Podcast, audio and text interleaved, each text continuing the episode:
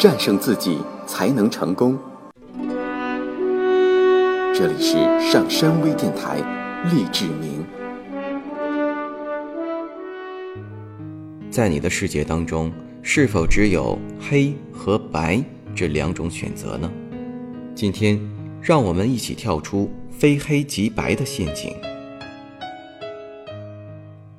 我们所论述的是非问题，与宗教、哲学或道德等方面的是非概念完全不同。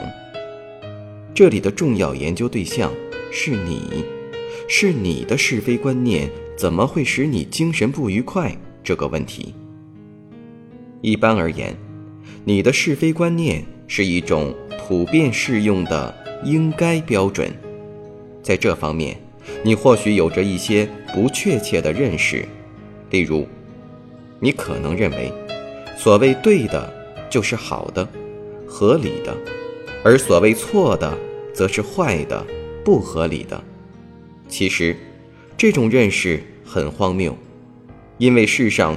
根本不存在这种意义的是与非，这种是本身有一种保证，你如果以特定的方式做某件事，就肯定可以成功。然而，这种保证实际上是没有任何意义的。所以，从现在开始，你可以将某个决定视为不同的、有效的，或者是合理的，但如果。你将其视为对的或错的，那你就掉进了一个负能量的陷阱里。即我一定要保证事事正确，如果某个人或某件事出了差错，我就要不高兴了。你需要找到正确答案的这一心理，同我们之前所谈到的寻求稳妥心理可能有一定的联系。这也许是你愿意将事物绝对化的一种表现。在这种情况下，你总是会将世界划分为完全对立的两个方面：黑与白，是与非，好与坏，对与错。事实上，要将世界上的事物都这样绝对的分类，往往是不可能的。聪明人通常都游荡在模糊的中间地带，他们轻易不会明确地说对或错。这种喜欢黑白分明的倾向，在家庭生活及其他各种人际关系中最为明显。你或许会注意到，人们平常进行的讨论总是会发展为辩论，最后无非是要证明一方是正确的，另一方是错误的。人们常常说：“你总认为自己一贯正确，或者你从不认错。”但是，在日常讨论中，往往不存在是非问题。人是各不相同的，他们看问题的角度也不尽相同。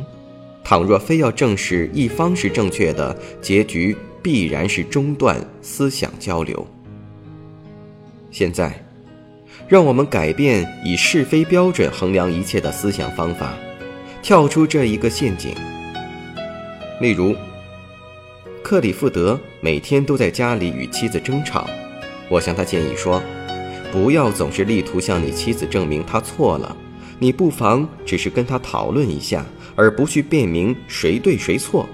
只要你不再强求他接受你的意见，你也就不必自寻烦恼了，不必为证实自己的正确而无休止的争吵。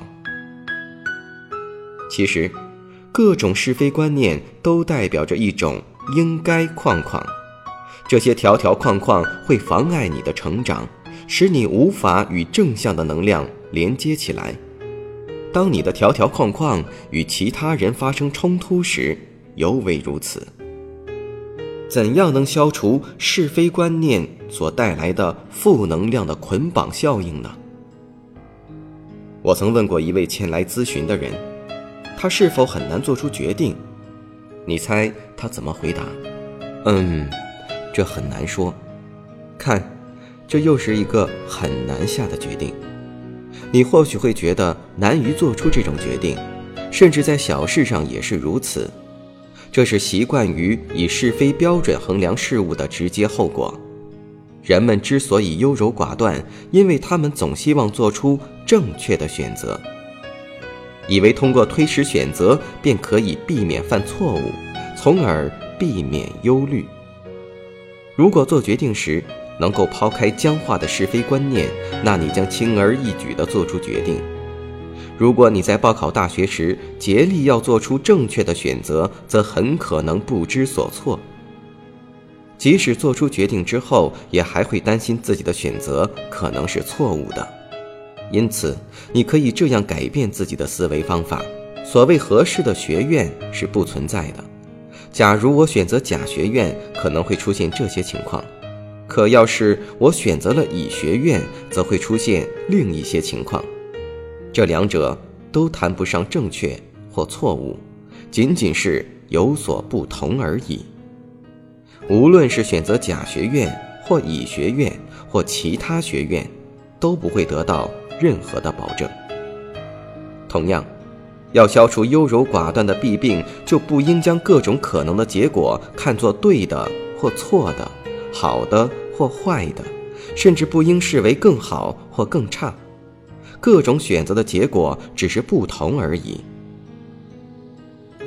例如，在商店里。如果你买这件衣服穿上之后，你就是这个样子，这与你穿另一件衣服只有差异，而并没有好坏的区别。所以，只要你不再采用自我挫败性的是非标准，你就会认识到，每当你做出一项决定时，你只是在权衡选择哪一种结果。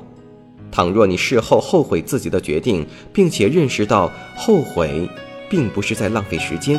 下一次你就会做出不同的决定，以达到你的期望。无论如何，你绝不会以正确或错误来形容自己做出的决定。还有一件事情值得我们深入的思考，那就是我们经常所说的任何事情的主次之分。事情真的有主次之分吗？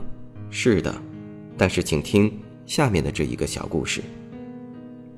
一个孩子在海滩上拾贝壳，通用汽车公司的总经理正在制定一项重大的决策。这两个人所做的事都无所谓更为正确或更为错误，更为重要或更为次要，他们仅仅是在做着不同的事情而已。究竟哪一件事情是主，哪一件事情又是次呢？你也可能会认为错误的思想是不好的，甚至根本不应该提出来，应当鼓励正确的思想。你或许会对孩子、朋友或妻子说：“不正确的话不要说，不正确的事不要做。”问题恰恰出在这里。这种以权威自居的态度，如果扩大到国家或国际范围，就会发展为极权主义。应该由谁来确定事物的是非曲直呢？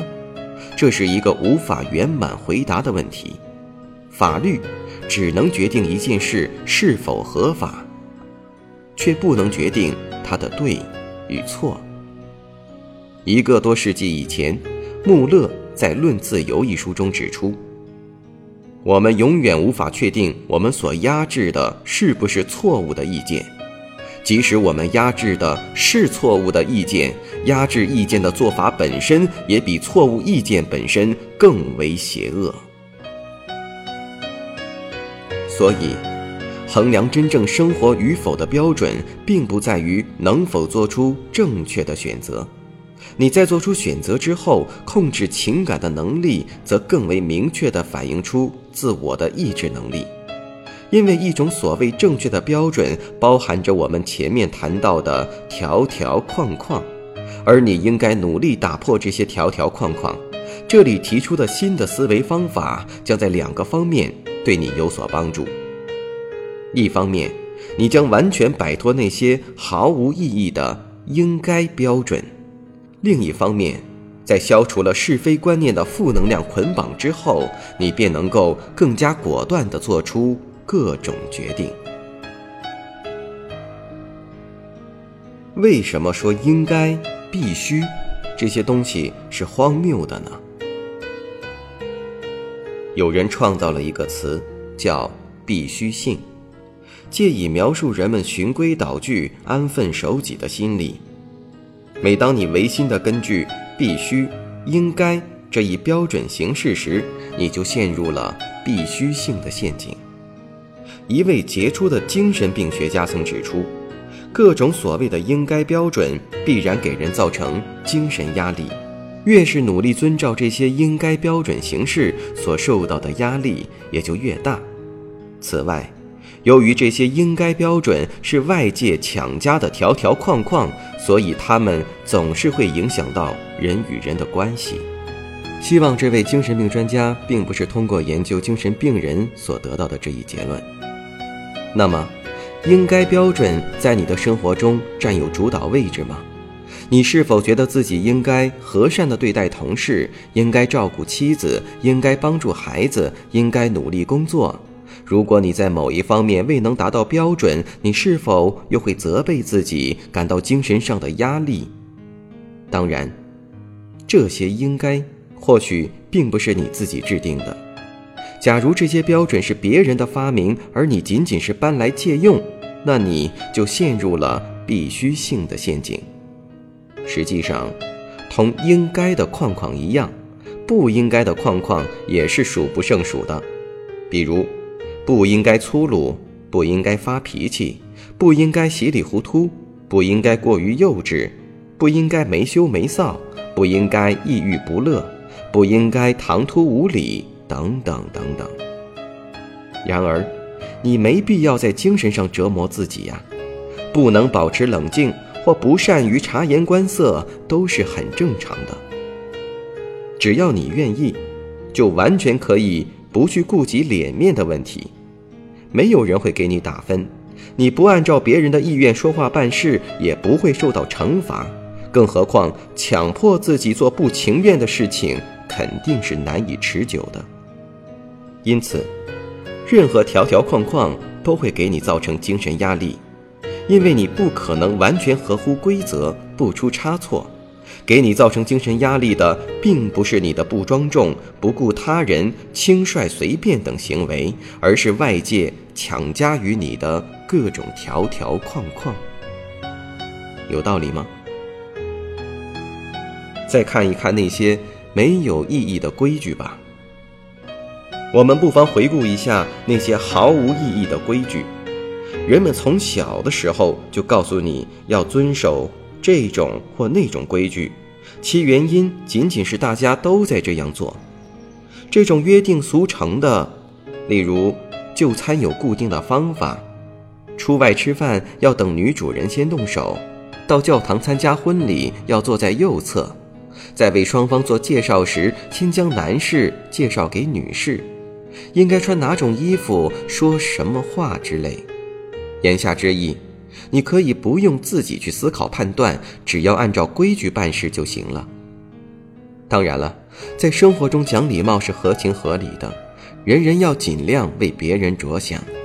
然而，在繁文缛节中有百分之九十是毫无意义的规矩，因为这种规矩是人们过去凭空武断地确定下来的。实际上，你根本不必机械地遵守这些死板的规则，只要不妨碍他人，你认为怎样做合适，就可以怎样做。你可以依照自己的意愿决定如何为人做介绍，穿哪种衣服，说什么话，坐在哪里，怎样吃东西等等。你如果不知道该穿什么衣服或如何做事，非要小心翼翼的或请教别人。那你就是放弃了自己的一部分价值。我们并不是要大家成为社会的叛逆者，叛逆者其实是通过标新立异来寻求赞许。我们所提倡的是在生活之中以自己而不是以外界为核心。真正的生活，意味着无需在精神上求助于外界，否则你的人生就是狭隘的、受限的。离正向的能量会越来越远。欢迎收听本期的励志明，我是上山，我们下期节目再见。上山微电台励志明。